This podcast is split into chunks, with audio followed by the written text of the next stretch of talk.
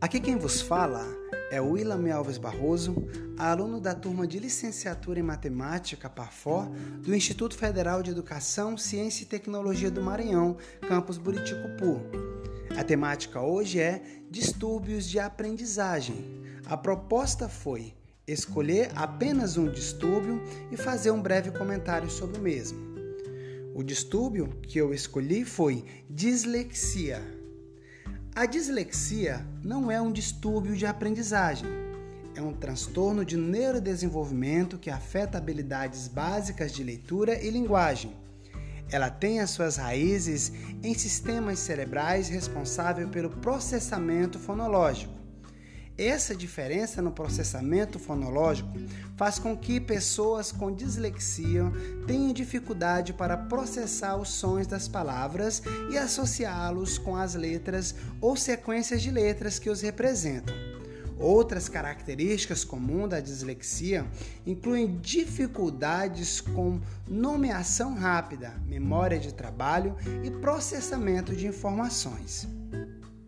A dislexia é considerada um transtorno específico de aprendizagem porque os seus sintomas geralmente afetam o desempenho acadêmico de alunos e não existe nenhuma outra alteração neurológica, sensorial, cognitiva ou motora que justifique as dificuldades observadas. Ela afeta principalmente o processo de alfabetização.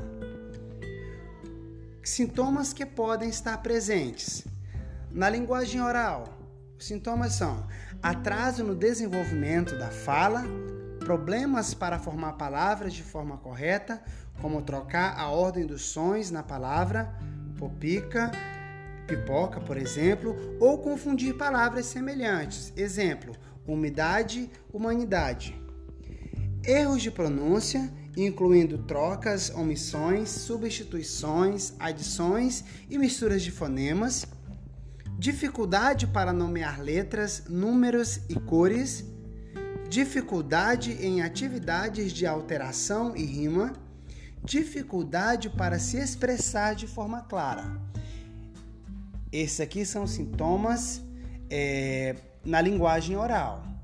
Sintomas na leitura: dificuldades em decodificar palavras, erros no reconhecimento de palavras, mesmo das mais frequentes leitura oral devagar e incorreta, pouca fluência com inadequações de ritmo e entonação em relação ao esperado para a idade e escolaridade, compreensão de texto prejudicada como consequência da dificuldade para decodificar palavras e vocabulário reduzido.